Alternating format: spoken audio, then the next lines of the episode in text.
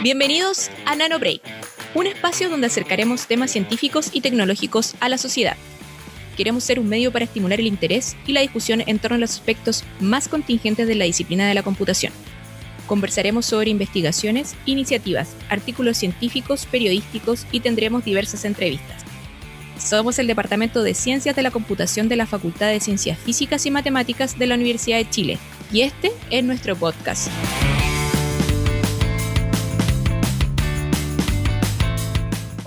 Y todas, bienvenidos y bienvenidas a un nuevo capítulo de Nano Break, el podcast del DCC.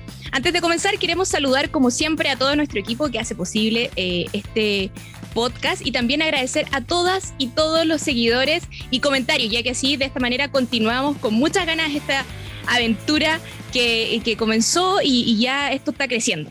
Bueno, para comenzar, saludamos a la profesora del 16, Jocelyn Simmons, quien, como siempre, tiene a cargo la primera sección y donde vamos a hablar temas muy interesantes. Así que, hola Jocelyn, ¿cómo estás? Bienvenida a un nuevo capítulo.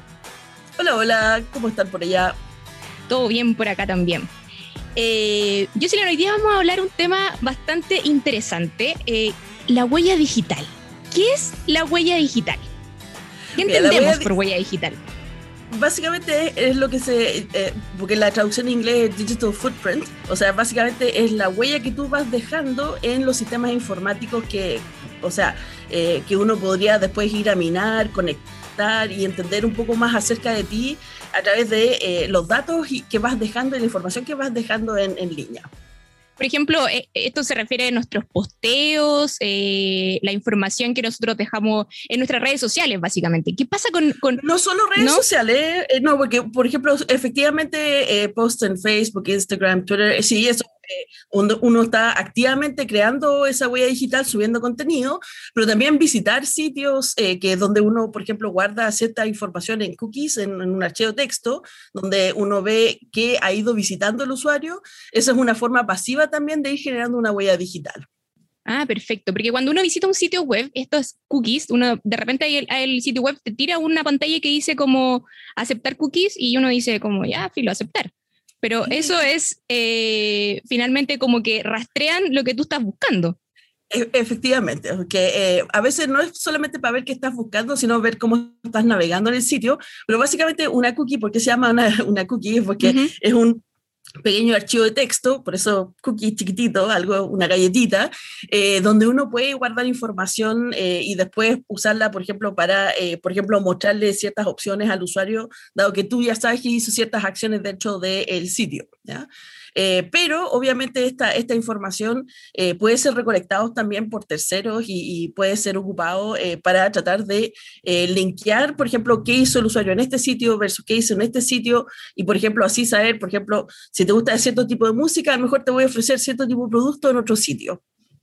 Ah, o sea, finalmente cuando nosotros decimos, oh, mira, qué inteligente el computador me está tirando publicidad, por ejemplo, de bicicletas, eh, esto no es como la inteligencia del, del robot, es como que uno dice como que hoy nos están espiando, más casi. ¿No? O sea, básicamente sí.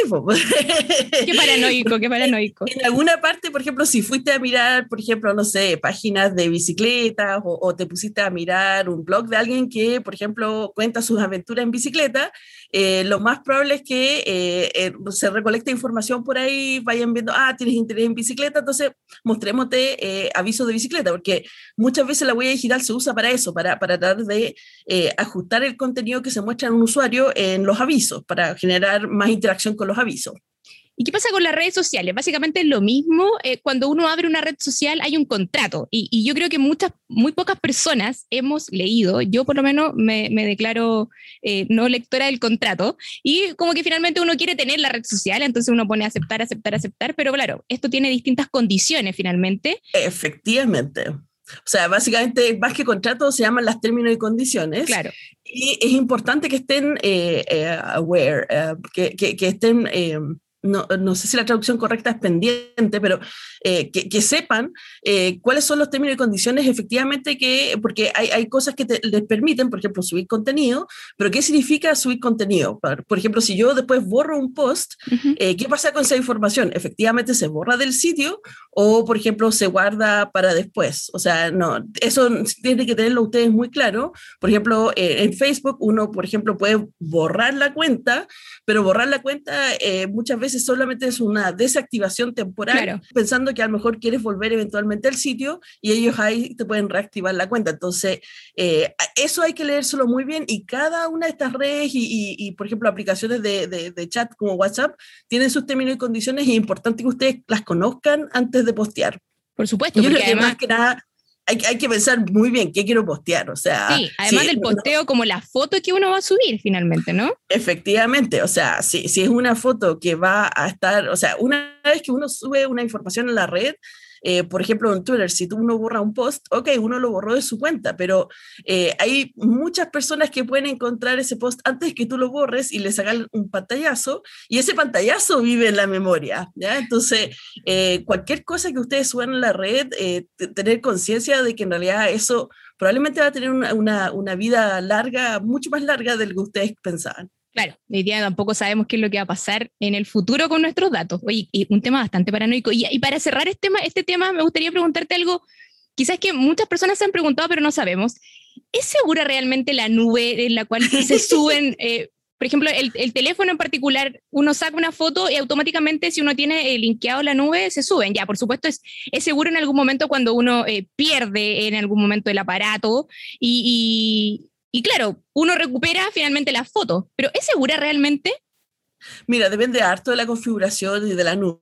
O sea, eh, las nubes, por ejemplo, típicas, porque ojo que es plural, porque son varias. O sea, está, por ejemplo, la nube que tiene Google, está la de, la, de Apple, o sea, eh, hay varias nubes y eh, efectivamente toman hartas medidas de seguridad, porque obviamente que a ellos no les conviene que haya una filtración porque van a perder clientes, pero no hay que olvidar que, por ejemplo, han ocurrido filtraciones importantes de eh, servicios como Dropbox, eh, de la nube de Apple, por ejemplo, ahí se filtraron fotos de actrices, por ejemplo.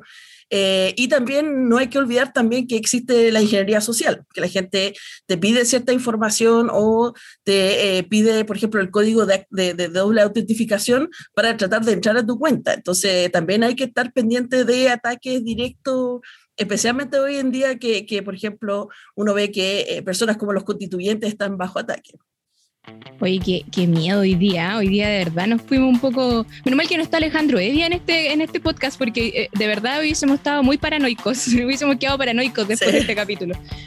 Pasando un poco más al tema y un poco más lúdico. Hoy día eh, vamos a hablar de, de, un pasatiempo distinto. Hoy día, ¿qué nos traes eh, para compartir? hoy día les traigo un juego que se llama Código Secreto. ¿ya? Y es un juego un poco distinto a los otros que he traído, que son más de, de naipes. Bueno, acá también hay naipes, eh, pero eh, fíjate que estos naipes son un poco distintos a los que he mostrado antes, porque cada naipe trae dibujos, por ejemplo, eh, y fíjense que en realidad los dibujos tienen como varios aspectos. Eh, por ejemplo, ahí hay unos dardos con un calendario, acá hay una, una, una, una rueda de Ferris con, con, unas manzanas. Entonces, lo que tiene este juego es que en uno en realidad lo juegan equipos, entonces hay un equipo rojo y un equipo azul. ¿ya? Y fíjense que también hay una cruz, pero ahí la voy a explicar más tarde. Y entonces el líder del, de cada equipo eh, conoce esta planilla, ya que son de 5x5, una grilla de 5x5, y se ordenan estas tarjetas abajo en una grilla de 5x5. Entonces, si yo soy el del equipo rojo, yo tengo que ver qué pistas te puedo dar para que tú adivines cuáles son las tarjetas del equipo rojo, eh, pero antes que el equipo azul adivine todas sus pistas. ¿ya? Entonces, lo que uno tiene que empezar a mirar es qué tienen en común, por ejemplo, tarjetas que yo quiero identificar.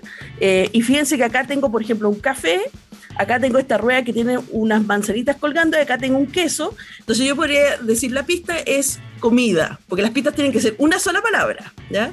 Eh, entonces, mi equipo tiene que tratar de identificar cuáles son las tarjetas que yo eh, estoy identificando como comida pero en realidad como estas tarjetas tienen varios aspectos, eh, a veces uno sobreidentifica con las pistas y justamente puede pasar que eh, el equipo en vez de achuntarle a las rojas que yo quería que le achuntaran, le achuntaron una azul o en el peor caso le achuntan a la negra y entonces es el asesino y ahí pierde automáticamente el equipo. Así que eh, es bastante entretenido. Oye, pero ¿cuántas personas, se, ¿cuántas personas se juega? Mira, lo importante es tener por lo menos cuatro, porque tú necesitas un jefe de, equipo para eh, los azules y uno para los rojos, y necesitas alguien que esté adivinando, pero en realidad es más divertido con más personas, porque los equipos pueden ser tres, cuatro, cinco personas, y todas tienen que ponerse de acuerdo de cuáles son las tarjetas que son las correctas a elegir con las pistas. Y además que uno a medida que va perdiendo, eh, uy, en realidad, mira, sabes que los azules nos van ganando, ya, mira, tengo que por lo menos identificar cinco tarjetas con una misma pista. Entonces uno se pone un poco demasiado creativo a veces con las pistas y, o, o piensa que son referencias que el resto del equipo entiende y nadie entiende la pista. Entonces realmente es bien divertido tratar de, eh, de, de, de, jugar esto con más personas. igual hay una estrategia por medio, me imagino yo, porque la, la estrategia debe ser como la, una pista que pueda entender el equipo. Sí, Me imagino, no, y, ¿no? saca nada con dar pistas que eh, identifican una sola tarjeta. O sea, si son muy específicas, no vas a alcanzar a, a, a escuchar todas tus pistas antes del otro equipo. Entonces, lo ideal es tratar de partir con ya, mira, tengo que identificar estas, son como 10 por equipo. Eh, ¿qué, ¿qué, pista puedo ocupar por lo menos para identificar tres de las tarjetas? Pero pensando estratégicamente que después no me queden puras que son guachas así de una nomás. Pues, o sea, tienes que tratar de ir viendo cómo las puedes agrupar, pero tampoco no puedes dejar de mirarlas del, del otro equipo, porque si tú como capitán incluyes, por ejemplo, digo comida, pero una de las comidas también es de los azules, entonces van a elegir esa tarjeta y le van a dar una pista Ah, y ahí le das puntos al otro equipo. Sí, po. Ah. porque les van descubriendo. El, el equipo que gana es el que descubre todas sus pistas antes que el otro. Ya, perfecto. Mira, vamos a buscar este juego, código. Mira, está en, en, en, esta versión con, con, imágenes y también hay una versión con texto. Ya. Con palabras. Entonces, hay, hay de las dos formas y, y, esta sí es bien divertida. Sí, lo podemos buscar en cualquier eh, sí, casa sí. comercial. ¿Sí? Sí, o sea, por ejemplo, si van al sitio, esto también, muchos los juegos de, de, de, mesa en Chile los trae de Vir, entonces esto no, no es un product placement, pero, pero en realidad ellos traen muchos de estos juegos que he mencionado y, y tienen una página web donde venden juegos de video, o sea, juegos de mesa, y, y hay hartos eh, comercios que ya traen esto. Este probablemente hasta uno lo pueda encontrar, por ejemplo, en el Jumbo. No, no vamos a dar tanta publicidad sí. Pero, no, sí, pero, pero se lo, podemos encontrar en, lo podemos encontrar sí. en cualquier casa comercial. Código secreto, anótenlo porque está muy bueno, entretenido para pa pasar un poco el tiempo en este encierro que, que, todavía no estamos tan libres aún. Así que no. Muchas gracias, Jocelyn. A seguir cuidándose, por supuesto. Nos vamos a seguir viendo en los capítulos que nos quedan de este ciclo. Así que eh, muchas gracias, que estés muy bien y nos vemos en el próximo capítulo, sin duda. Chau. Cuídate, chao. Bueno, para continuar hoy día en NanoBreak queremos hablar no de una, sino de varias áreas de investigación y de trabajo en computación. Y es que a lo largo de los capítulos de nuestro podcast hemos contado cómo el desarrollo de nuevas técnicas computacionales se han traducido en múltiples avances tecnológicos que podemos ver diariamente. Uno de ellos tiene que ver con esta capacidad que tienen hoy los computadores de crear imágenes de personas u objetos, por ejemplo, con un nivel tal de precisión que a veces resulta difícil distinguir si son reales o no. De hecho, los avances de muchas de las técnicas son ampliamente utilizadas en industria de entretenimiento como el cine y los videojuegos. En este sentido, seguramente quienes estudian o trabajan en computación estarán familiarizados con el área de la computación gráfica que tiene que ver con el uso de los computadores para generar imágenes visuales y espaciales del mundo real. Esta área también se cruza con otras como visión computacional, que busca que los computadores logren, entre comillas, ver el mundo de alguna forma que lo hace un ser humano y por supuesto con el área de inteligencia artificial. ¿Cómo convergen todas estas áreas, tanto en su estudio como en el desarrollo de aplicaciones concretas? Para conversar sobre esto, invitamos hoy al profesor del DCC, Iván Cipirán, quien precisamente realiza investigación en temas en computación gráfica y visión computacional. Hola Iván, ¿cómo estás? ¿Cómo va tu vida? Y bienvenido a Nano Break. Hola Karin, ¿qué tal? ¿Cómo estás? ¿Todo bien? Gracias. Primero que todo, cuéntanos cómo estás, cómo va tu encierro, cómo te trata esta pandemia.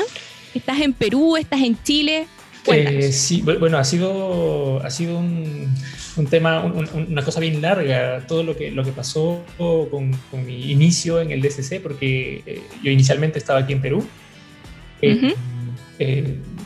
luego empecé en el DCC en agosto del año pasado, de hecho. Claro. Pero no pude ir hasta, hasta Chile, sino hasta ahora en mayo. ¿no? Por, diversos ah, ya estás en Chile. Estuve en Chile, esa es parte de la historia. lo, que pasa es que es que es todo fue todo un tema hacer los trámites de visa y, todo esto por la pandemia, ¿no? Estaban todas las oficinas cerradas. Ah, por supuesto. Fue, fue, muy difícil. Eh, bueno, obtuve la visa y pude viajar en mayo. Y, fui básicamente para, para eh, digamos, ya como terminar los trámites. Había que sacar la cédula y estas cosas. Entonces, em, me tomó como dos meses y medio más o menos y, de ahí me regresé acá a Perú porque nació mi hijo hace dos semanas. Entonces, ¡Oh, felicidades! Entonces, estoy eh, ahora en este nuevo rol de, padre. Bueno, es mi segundo hijo, pero... Padre, ah, ya, no eres padre primerizo. Es mi segundo hijo después de seis años. Es casi como, ah, ya. Es casi como, casi... casi como ser sí. Eh, pero Oye, igual, igual te damos la bienvenida como públicamente hoy día, porque yo creo que muy pocos eh, te conocen también. Es distinto el tema presencial, por supuesto, pero hoy día te damos como una. Te habíamos hecho una noticia, por supuesto, como comunicaciones, pero hoy día estamos como más público, por así decirlo. Gracias, gracias. así que bueno, bienvenido al Departamento de Ciencias de la Computación, por supuesto, el mejor departamento de Chile. Del mundo. Eh, Iván, del mundo, sí, del mundo. Eh, Iván, tu trabajo como investigador se centra en las áreas de computación gráfica y visión computacional, ¿correcto? Entonces, eh, me gustaría que nos contaras en qué consiste, cómo se complementan estas áreas. Yo me gustaría partir como tratando de, dar a entender qué, qué, qué hace cada área, ¿no? Em, Perfecto. Por ejemplo, en la parte de visión computacional, ¿sí? visión computacional, em, básicamente lo que tratamos de hacer es tratar de emular o simular la forma como el ser humano ve y entiende a través de los ojos. ¿ya? Em, el ser humano tiene una capacidad inherente. ¿no? Nosotros nacemos con la capacidad de poder reconocer objetos y reconocer nuestro entorno, por ejemplo, ¿no? Y es porque a través del, tiempo la, la, evolución nos ha dado este sistema de visión que es muy complejo, que conecta los ojos, que son nuestro, nuestro eh, sistema de, sensor, ¿no? Básicamente el ojo es como si fuera nuestra cámara y, nuestro cerebro, que es el que provee toda la capacidad cognitiva, ¿no? Eh, eh, esto, tratar de, simularlo en un computador es, es complejo porque primero nosotros tenemos que tener, obviamente, dotar al computador de la capacidad de poder eh, mirar o poder, eh, o poder eh, tener información de su entorno. Y esto lo hacemos a través de cámaras generalmente. Entonces, imagínate, es como que ponemos una cámara, conectamos nuestra cámara web, por ejemplo, al computador, y con eso ya tenemos nuestros ojos. Sin embargo, el siguiente, el siguiente peldaño en, este, en esta construcción de estos sistemas es cómo le dotamos esa capacidad inteligente de poder capturar, por ejemplo, una imagen a través de una webcam y que el computador me pueda decir, ok, ahí está Iván Cipirán, ahí está Karin Riquelme. ¿Sí? Eso es, es eh, el siguiente nivel que no se había logrado todavía de una forma como, como muy, muy precisa eh, en los últimos 40 años. No ha sido sino hasta 10 años, hace 10 años, cuando, cuando esta, eh, esta ola de, de, nuevos algoritmos de inteligencia artificial nos han permitido a nosotros poder llegar a hacer cosas que son, eh, digamos, ya casi, de la ciencia ficción, ¿no? Eh, ahora ya los algoritmos de inteligencia artificial son capaces de poder tomar las imágenes que tenemos de una webcam, por ejemplo, y poder reconocer todos los objetos que están presentes en esa, en esa imagen, poder entender en qué escena uno se encuentra, poder hacer análisis que son bastante más complejos. Eh, entonces, básicamente eso, la visión computacional es, queremos que el computador aprenda a, observar una escena a través de una cámara o de un sensor y, que pueda comprender qué hay ahí, ¿no? Que pueda comprender qué hay ahí de una manera, de una manera lógica, estructurada, ¿no?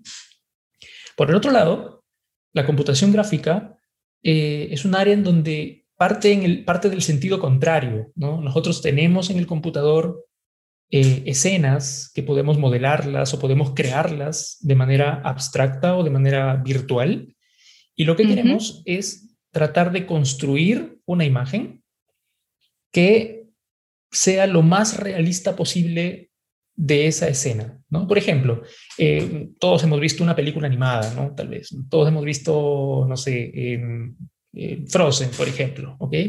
Entonces, eh, esas escenas que nosotros estamos viendo ahí no son obtenidas por una cámara, sino que son escenas modeladas. hay artistas que modelan esas escenas, hay artistas que se dan el trabajo de crear esos mundos tridimensionales que son parecidos a un mundo real.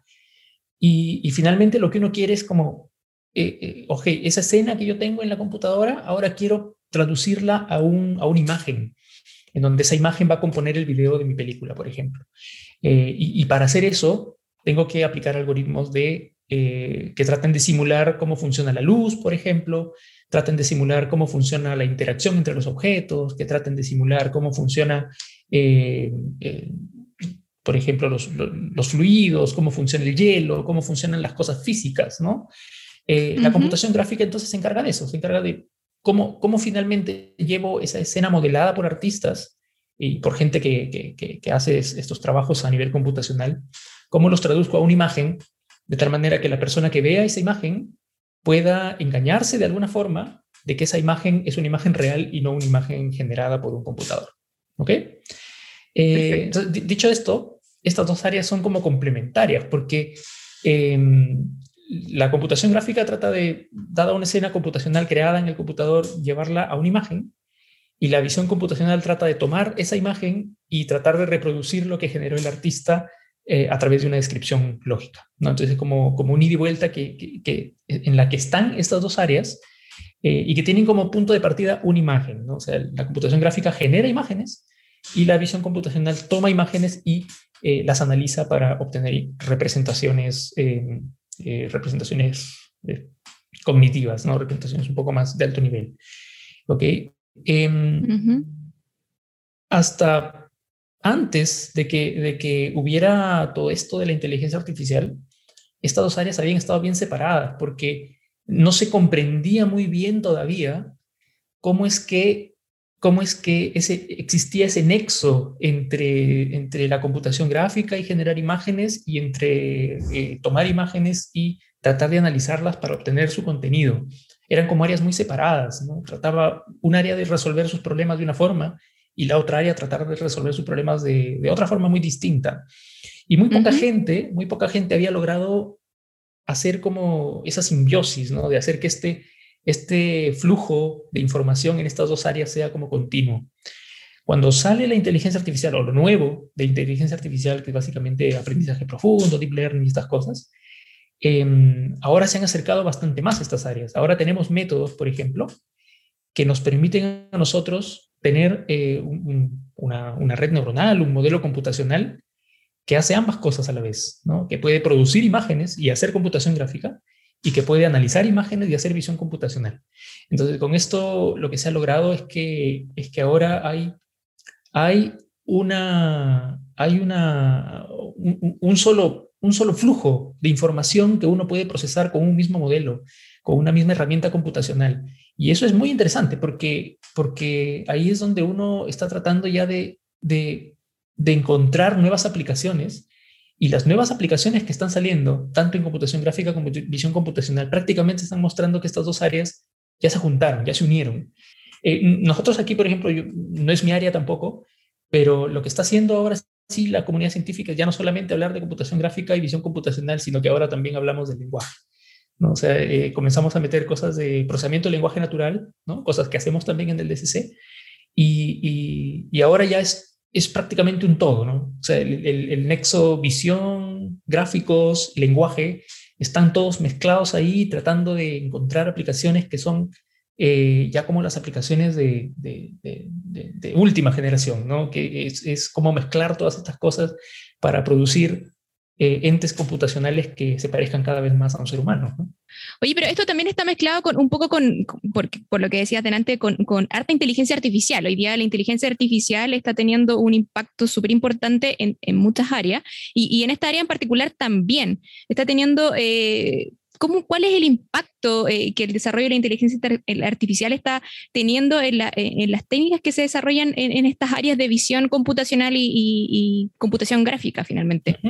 Sí, mira, yo creo, yo creo que el, el digamos, la, suerte que tenemos ahora de, poder tener estos métodos de inteligencia artificial es porque la inteligencia artificial moderna, que es esta inteligencia artificial que está provocando estos cambios, eh, estos cambios significativos en la ciencia y en las aplicaciones, tienen como, como insumo central los datos. Entonces, eh, claro. en cualquier lugar en donde haya datos, en donde haya información, uno puede aprovechar estos modelos de inteligencia artificial para sacar provecho. ¿no? Entonces, eh, me parece a mí que la inteligencia artificial ha funcionado y no solamente en estas dos áreas, ¿no? Yo creo que ha funcionado en general, en todas las áreas del conocimiento en las cuales se aplica. Ha funcionado como un, como un gatillador, ¿no? Es el gatillador mm. que te permite ir más allá, ir un poquito más allá, porque, porque tienes esa capacidad de poder aprender de la experiencia, ¿no? Que es básicamente lo que hacen los modelos actuales. Ahora, si yo, si yo tuviera que ser un poco más crítico, ¿no? Diría que también hay una limitación, ¿no? La limitación es que estos modelos solamente van a hacer lo que pueden hacer en base a los datos que uno tiene. Eh, si claramente hay una situación nueva, un, conjunto de datos nuevo, por ejemplo, estos algoritmos tampoco no van a poder hacer mucho. ¿no? Entonces, em, eh, me, parece que hay, una limitación que la vamos a encontrar muy pronto, la estamos encontrando ya en, algunas cosas, pero la vamos a encontrar muy pronto. Y probablemente el, el siguiente camino ya hacia buscar nuevos algoritmos sea cómo, cómo uno logra, logra dar ese otro, ese otro paso de ya no solamente basarnos en datos, sino también de repente basarnos en conocimiento previo que puede estar de repente representado en alguna otra forma, tal vez no, no lo conocemos todavía, ¿no? Pero en alguna otra forma que esté, mm, no lo sé, representado a través de reglas, por ejemplo, representado a través de procedimientos, ¿no? Que son cosas que todavía no estamos explotando del todo en estas áreas, ¿no?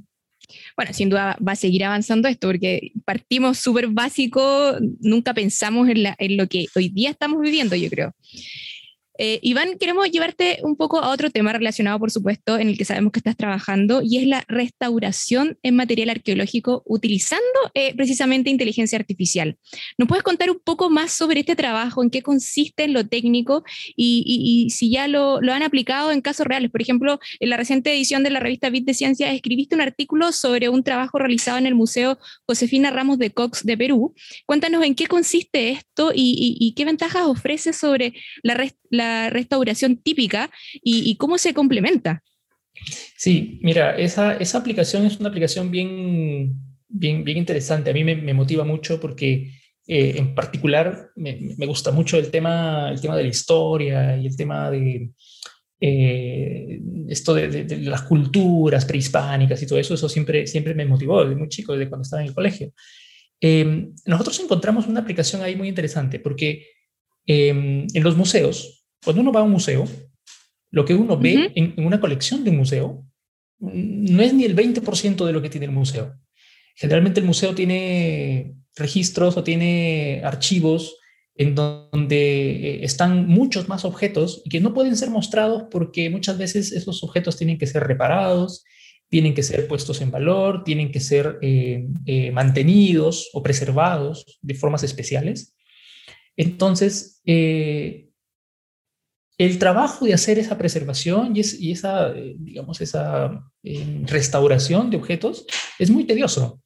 Eh, hay personas que son los conservadores que se encargan de, hacer ese trabajo manualmente, ¿no? Y hacer ese trabajo manualmente significa, por ejemplo, cuando quieres restaurar una pieza, hay que entender primero, ¿no? Hay que entender primero cuál es el contexto de esa pieza, hay que hacer un trabajo, un análisis de qué piezas se encajan con qué piezas, y eso es un trabajo muy tedioso. Eh, puede tomar semanas, puede tomar meses eh, reparar una pieza. Entonces, eh, nosotros vinimos con un trabajo desde el año 2013. El año 2013 yo empecé a trabajar en un proyecto en, Europa en donde justamente la idea era hacer esto, era restaurar piezas arqueológicas del Museo de la Acrópolis en Atenas. y, y, la forma como a nosotros se nos ocurrió que podíamos hacerlo era utilizando herramientas de computación gráfica en ese tiempo que era escanear los objetos con un escáner especial, que es un escáner tridimensional, eh, que obtener la representación en tres dimensiones del objeto a nivel computacional. Y entonces nos dimos cuenta que habían ciertos tipos de objetos en los cuales uno, uno podía reparar los objetos eh, de manera virtual y de manera automática, bajo ciertas suposiciones. Por ejemplo, que el objeto sea simétrico. ¿no? Muchas veces uno tiene un objeto roto, quebrado, eh, y, lo que, y lo que necesitarías para completar el objeto es simplemente girarlo, por ejemplo, y saber que hay una parte, hay otra parte de ese objeto que, que calza perfecto con la parte que falta, ¿no?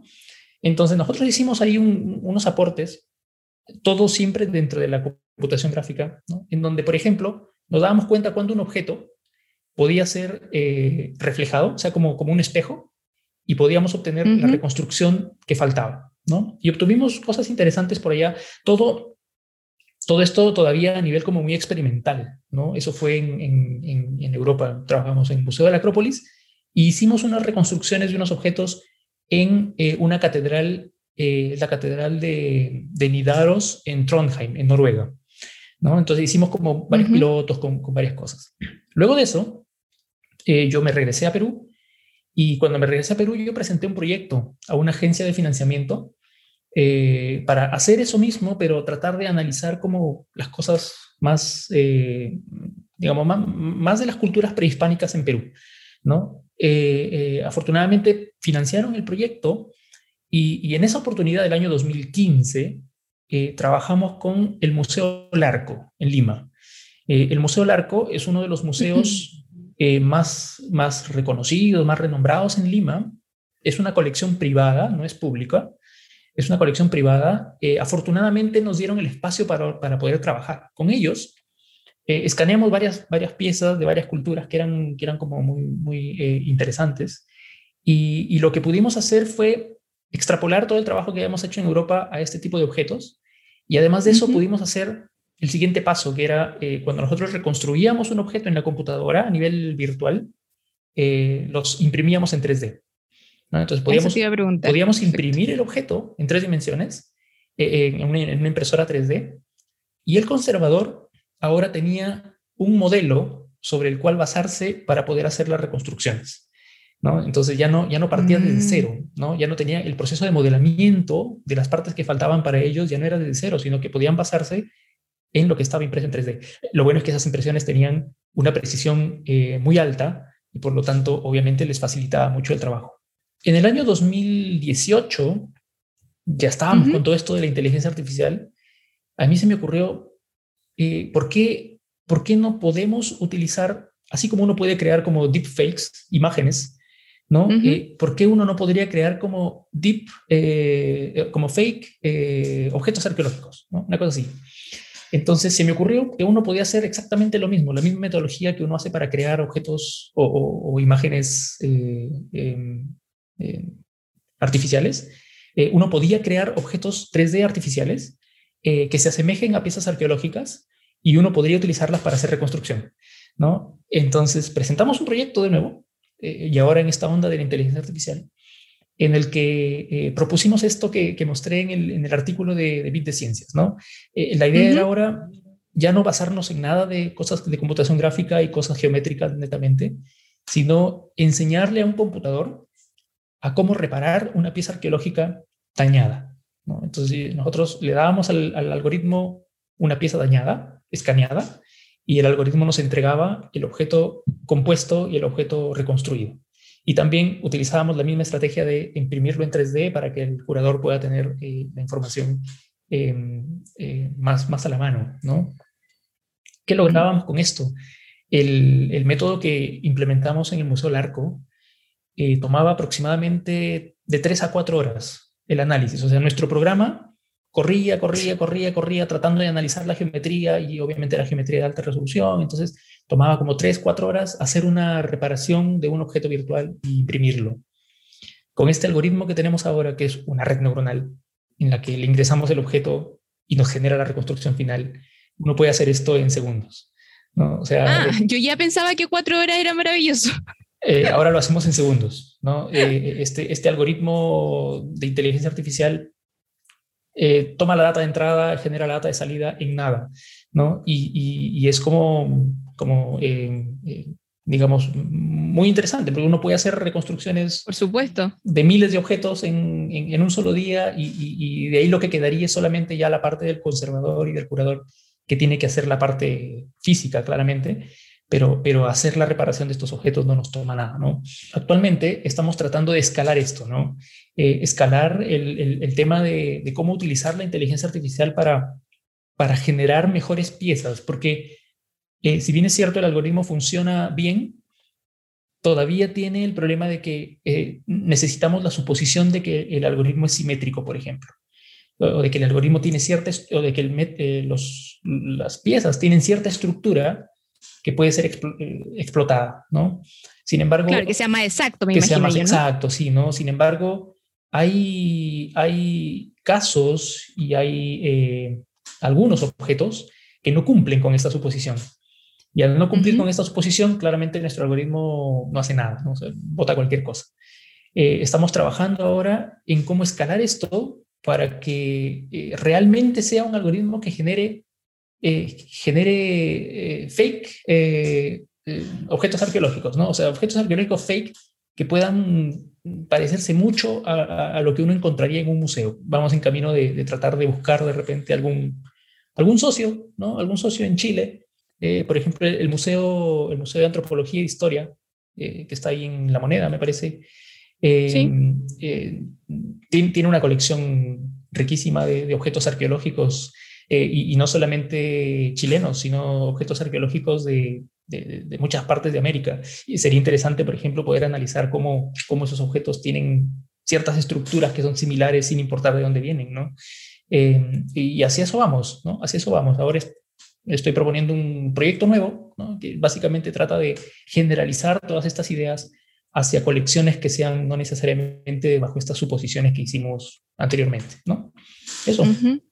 Sí, para ahí va mi, mi, mi, mi, pregunta, que no te quería interrumpir, pero, pero es, eh, eh, todo esto que describes es una técnica que se puede aplicar a cualquier tipo de restauración o solo a ciertos aspectos. No sé, me imagino una pieza, eh, yo me imagino en algún momento uno, uno, uno encuentra un, un, no sé, hasta un fósil quizás y, uh -huh. y lo, lo, puede, lo, lo, limpia, por supuesto, y esto ya se reconstruye, pero esto para cualquier cosa. Sí, sí, mira, no, no, no es para cualquier cosa, porque ah, eh, de, hecho, de hecho estos algoritmos, estos algoritmos eh, tratan de, eh, de, extraer patrones que son como reconocibles, ¿no? Entonces, en nuestro caso, nosotros eh, nos fijamos solamente en cerámicas, para empezar. Perfecto. Solamente cerámicas eh, y con la particularidad de que las cerámicas tienen que tener algún tipo de estructura simétrica. Por ejemplo, eh, hay este tipo de cerámicas que han sido hechas en mesa de torno, ¿no? que se, se uh -huh. moldean en una mesa que va girando,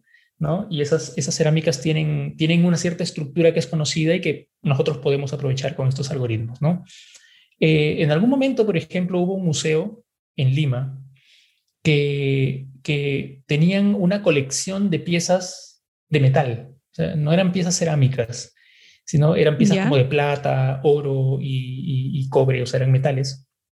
Uh -huh. El problema era que eh, los metales tienen una particularidad muy distinta a las cerámicas, y es que cuando uno las pone sobre una cámara o con un escáner, el brillo de, de los objetos hace que uno no pueda tener una buena representación en 3D. Entonces salen cosas muy raras ah, por, por, los claro. brillos, ¿no? Por los brillos que tiene el, el, el, metal. Entonces, por ejemplo, nuestros métodos no funcionan por ahora para ese tipo de objetos, ¿no? Ya. Eh, si uno quisiera aplicarlo para fósiles, por ejemplo, uno podría por aplicarlo ejemplo, para fósiles, podría aplicarlo, pero de uh -huh. nuevo la estructura de, de los fósiles eh, varía, ¿no? Probablemente, no sé, un fósil de, de un animal prehistórico sea muy distinto al fósil de un, no sé, de, de una planta, o sea distinto al fósil de, de un ser humano, ¿sí? Entonces, claro. eh, hay, ciertas ah, claro, hay ciertas particularidades que yo creo que nuestro algoritmo todavía no, no llega a eso porque no, no tenemos data tampoco, ¿no? O sea, si tuviéramos de repente datos de fósiles, sería mucho más fácil modelar ese problema eh, para poder solucionarlo, ¿no? Pero por ahora tenemos esas restricciones de que claramente eh, hacemos suposiciones y, y, y, el método funciona bajo esas suposiciones, ¿no? Perfecto. Iván, ¿y, ¿y, para dónde crees que van todos estos temas? Sobre todo este cruce de las tres áreas que hemos conversado hoy día. ¿Cuáles serán las tendencias de, de investigación y desarrollo en general? Yo creo, yo creo que eh, se va a seguir rompiendo esta frontera entre las áreas, ¿no? O sea, para mí la investigación de computación gráfica no va a ser más solamente investigación de computación gráfica, sino que eh, vamos a incorporar modelos de visión computacional, vamos a incorporar modelos de procesamiento del lenguaje natural, vamos a incorporar modelos de otras áreas de dominio, incluso porque, por ejemplo, eh, en la aplicación que nosotros estamos desarrollando, eh, nosotros quisiéramos que el conocimiento previo de un arqueólogo pueda, pueda ser también parte del proceso de reconstrucción. Por ahora nosotros tomamos suposiciones que son como más eh, computacionales, más que de dominio. ¿no? Entonces, a mí me parece que todo esto va, va, por el camino de, ir, ir uniendo, ¿no? ir uniendo cosas, ir uniendo dominios de conocimiento para poder solucionar problemas cada vez más grandes. ¿no? Yo creo que por ahí va la cosa. Eh, en el caso de nuestra investigación estamos tratando de hacer un poco de eso, ¿no? Porque hacemos cosas de eh, visión para capturar las, las, piezas arqueológicas, por ejemplo. Hacemos cosas de computación gráfica para poder visualizarlas y entender la geometría. Hacemos cosas de inteligencia artificial para poder predecir nuevas formas. Y nos gustaría, por ejemplo, incorporar conocimiento de dominio, que es ya el, el conocimiento de un arqueólogo, de un conservador, de un curador, que incluso mejore la forma en cómo uno hace este tipo de, tareas, ¿no? Yo creo que por ahí va. Y no es solamente en esta área, ¿no? En el área de la biología, por ejemplo, la inteligencia artificial con el dominio de biólogos podría eh, eh, eh, traernos nuevas aplicaciones y nuevas cosas. ¿Qué es lo que está pasando, por ejemplo, ahora con esto de, de este nuevo problema resuelto por la inteligencia artificial de, de generar estructuras proteicas en base a cadenas de aminoácidos, por ejemplo, ¿no? que así es un problema biológico de hace mucho tiempo y que se ha logrado solucionar con la inteligencia artificial. ¿no? Yo creo que el, conocimiento de dominio va a ser importante eh, incorporarlo de manera, de manera sistemática en este tipo de algoritmos para poder solucionar cosas, más, cosas mucho más interesantes. ¿no? Mm. Sí, bueno, sin duda cada vez está eh, complementando todas las áreas para, para llegar a, a, investigaciones más, más, más profundas, más en todo importantes. Sentido, sí, en todo sentido. Mi idea ahora es, es buscar eh, nexos y socios en, en, en, Chile, en, Santiago, que, que, nos permitan de repente poder eh, probar estas hipótesis. ¿no? Tenemos muchas hipótesis acerca de cómo seguir reconstruyendo este tipo de objetos y, y, nos gustaría poder aplicarlos eh, ahí en Chile. ¿no? Claro. Y tratar de buscar nuevos dominios porque también hemos pensado en el, tema forense. ¿no? Eh, el tema forense es un tema bien, bien, complejo, bien complicado también de resolver, que se hace a través de personas, ¿no? es el tema, por ejemplo, también de cómo analizar eh, restos humanos, cómo analizar restos eh, mm. prehistóricos, ¿no? y poder utilizar la computación para hacer eso. Me gustaría hacer eso. ojalá también tratando de buscar socios. Yo sé que, que también en Chile está lleno de, de personas que eh, que hacen investigación acerca de paleontología y arqueología. Entonces es como, como tratar de ir a ese nicho también que, que me parece que tiene mucha aplicación en lo que hacemos, ¿no? Bastante interesante, así que ahí pasamos el dato. Ojalá nos estén, nos estén escuchando o viendo para que se contacten con el profesor Iván Cipirán. Iván, te queremos agradecer por estar hoy día en NanoBreak conversando y también enseñándonos sobre estos temas. Queremos aprovechar esta entrevista para recomendar dos artículos de la última eh, edición de nuestra revista Bit de Ciencia, que como saben tiene como tema central inteligencia artificial. El primero ya es algo eh, eh, algo mencionado y es Inteligencia Artificial para Restauración de Material Arqueológico, escrito por supuesto por el profesor Iván Cipirán, quien entrevistamos hoy día, en conjunto con investigadores de la Universidad Nacional San Agustín y la Universidad de Ingeniería y Tecnología, ambas de Perú. El segundo es el artículo La revolución de la animación 3D por computador. Es una reseña sobre el premio Turing 2019 escrito eh, por los profesores del DCC Benjamín Bustos y Nancy Hitzberg. Eh, bueno, Iván, de verdad agradecemos tu tiempo por estar hoy día en Nano Break, eh, pero no podemos dejarte ir sin la tradición de este podcast, que como sabes, cada invitado que nos visita eh, nos tiene que entregar una recomendación. Así que Iván, esperamos tu recomendación. Adelante. Sí, bueno, primero gracias, gracias por, la invitación y gracias por permitirme explayarme sobre esto que es mi área y lo que me gusta hacer. sí, eh, si yo tuviera que recomendarles algo, mira, a mí me gusta mucho la música. ¿ya? Me gusta mucho la música. Si, yo no hubiera sido computín y científico, probablemente hubiera sido músico. Eh, mi, padre no lo permitió porque no quería, no quería, que me vuelva bohemio, decía él. Eh, me gusta mucho la música. bueno, soy, soy rockero, rockero metalero.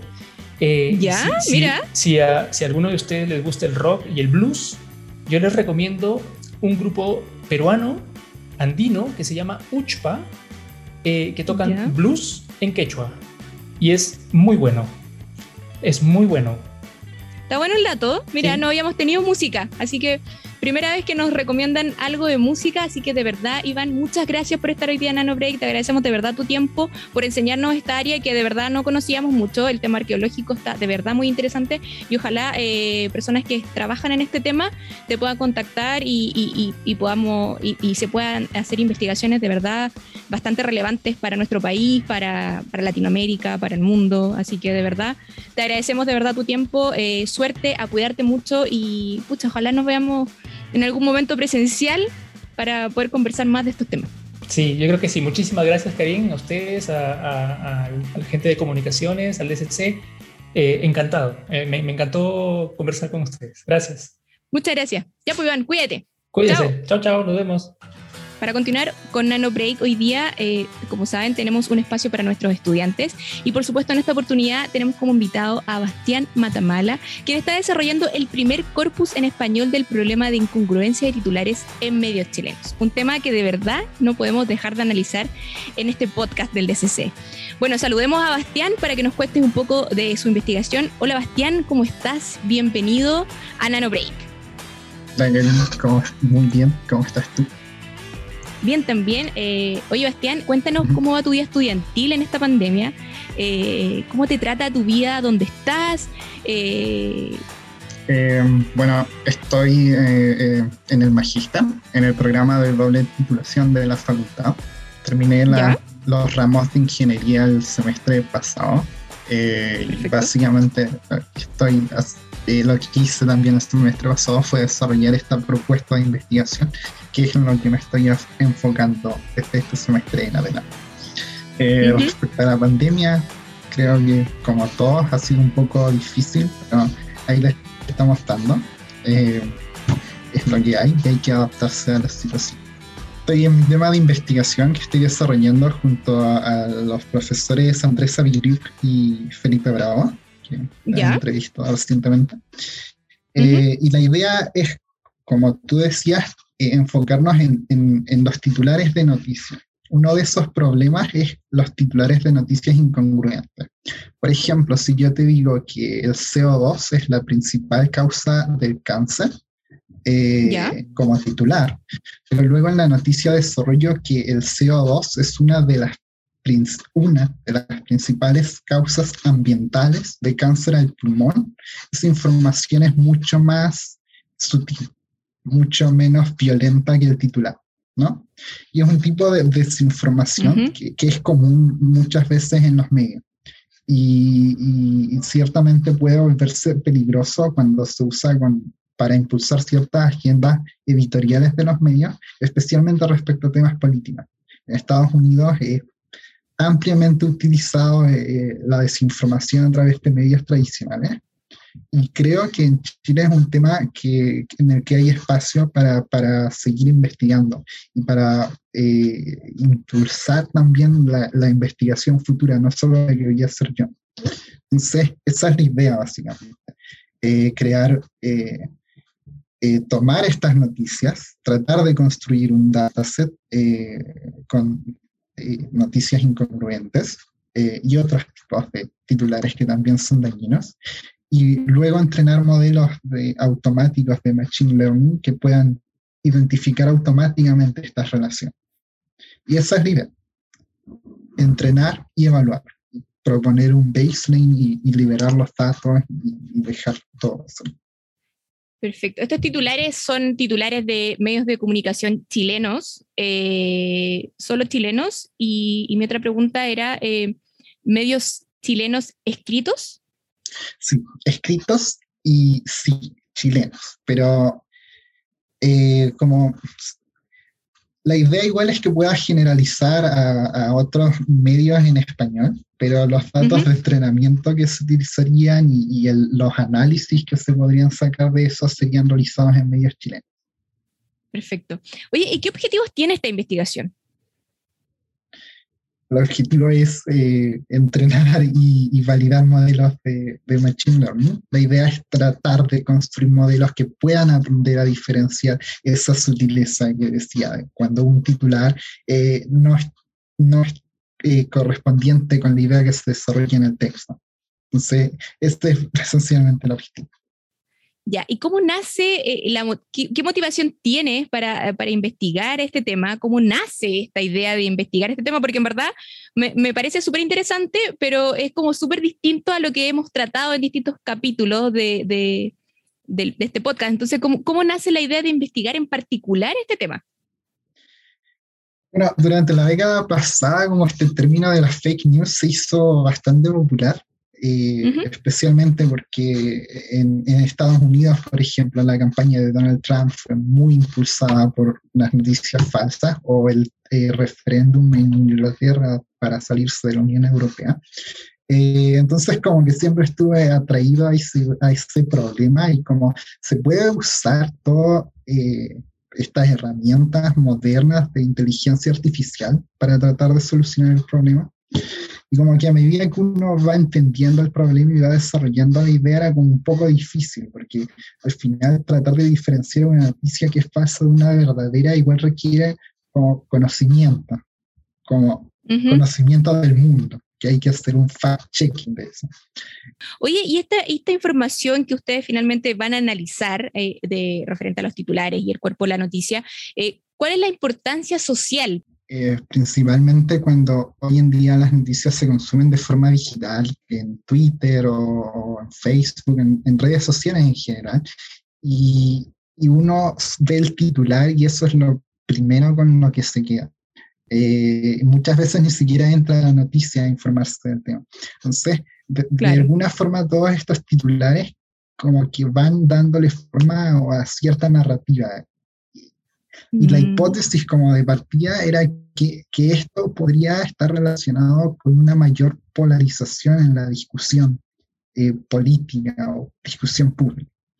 Entonces, eh, lo que yo veo interesante es también que una vez teniendo esta base se puede ampliar a hacer otros análisis que podrían ser mucho más relevantes si, si se trata de eh, cuantificar como esta disociación, trata de identificar estos titulares, podría ayudar directamente a los medios de prensa a elegir mejores títulos, que igual lo dudo. Eh, Cuidado, mira que yo soy periodista. Estás tocando un tema sensible, Bastián. hablo más de las líneas editoriales. eh, entonces, también podría ser la base de, de, de, herramientas automáticas que se instalen desde el lado del, del cliente, del lector, que puedan decirle, no, esta información, este título es muy eh, incoherente respecto a la idea que se desarrolla el texto, no lo creas. Bastián, y los análisis hoy día, bueno, estás haciendo la propuesta finalmente, pero los análisis de los medios de comunicación que vas a analizar, eh, ¿cuáles son? Eh, ¿Tienes algún, alguna, alguna muestra? Em, sí, estoy trabajando con una herramienta que se llama Event Registry, y esa nos provee fuentes, bastantes fuentes chilenas, como la BioBio, la cuarta, la tercera, eh, el desconcierto. Eh, no, creo que no. creo que... Pero, pero, pero en esta muestra están, además de los medios impresos, también existen medios digitales, ¿o no? ¿Solo estás eh, analizando medios chilenos? Sí. ¿Impresos o digitales? Digitales digitales. porque eh, es la forma que la forma que tenemos de analizar los datos. Si no, tendríamos que hacer un paso intermedio de digitalizar los datos y crecer la complejidad del análisis. Igual se podría hacer. Bueno, Bastián, de verdad agradecemos hoy día que nos explique este tema. Eh, esperamos eh, poder invitarte nuevamente a NanoBreak para que nos cuentes en qué va este desarrollo, porque de verdad está muy interesante. Eh, tocaste temas sensibles también, porque personalmente soy periodista, así que sin duda el tema me interesa mucho. Bastián, de verdad agradecemos tu tiempo, pero antes que te vayas, no podemos dejar que te vayas sin la tradición de este podcast, que es una recomendación de todos nuestros invitados. Así que, Bastián, adelante. Esperamos tu recomendación. Eh, he estado leyendo harto así, ¿no? Así que me voy a la segura y recomiendo la trilogía de la Fundación, que yo considero que es muy relevante desde que la porque desarrolla este concepto de la psicohistoria, que sería como un modelo matemático que el que le pasas como el estado actual de la sociedad y te predice el futuro de la sociedad. Entonces, es como el sueño más grande de todos los que trabajan en Big Data. Y, el autor lo desarrolla bastante bien como con un imperio galáctico que va a colapsar y cuando colapse va a asumir todo en anarquía y descontrol, entonces hay que hacer algo para acortar como ese periodo. Y yo lo encuentro muy bacán. Y para ser de los 50, creo que es bastante visionario en, en todo lo que igual está pasando ahora. Mira, lo, lo, vamos a tener, lo vamos a mostrar ahí y lo vamos a recomendar también en nuestro espacio del Spotify. Así que de verdad, eh, Bastián, muchas gracias por tu recomendación, por estar hoy día en NanoBreak contándonos esta investigación que, que, sin duda va a tener un impacto eh, importante en los medios de comunicación y en todo lo que vemos. Finalmente no se queden solo con la información que uno lee el, el, el titular, sino que eh, profundicen un poco más la información porque de repente eh, puede ser distinto la información que tiene el cuerpo de la noticia. Así que de verdad, Bastián, muchas gracias. Eh, esperamos que, esté muy bien, por supuesto, a seguir cuidándose. Y puta, si tienes información de, la, de, esta investigación, sigue avanzando y tienes más datos, de verdad, eh, te agradeceríamos mucho que nos vinieras a contar nuevamente a NanoBreak. Gracias a ti por invitarme. Suerte. ya nos vemos. Cuídate. Chao. Chao. Antes de cerrar este programa, como siempre, les recordamos que Nano Break pueden verlo y seguirlo en nuestro canal de YouTube como DCCU Chile o seguirnos en Spotify como Nano Break. Recuerden también que estamos en todas las redes sociales como DCCU Chile, donde podrán conocer todo lo que hacemos como departamento. Bueno, a nombre de todo el equipo de Nano Break les agradecemos nuevamente por confiar en nosotros, por seguirnos y los invitamos al próximo capítulo que pronto estaremos anunciando por nuestras redes. Nano Break, un espacio para todos y todas. Nos vemos. Chao.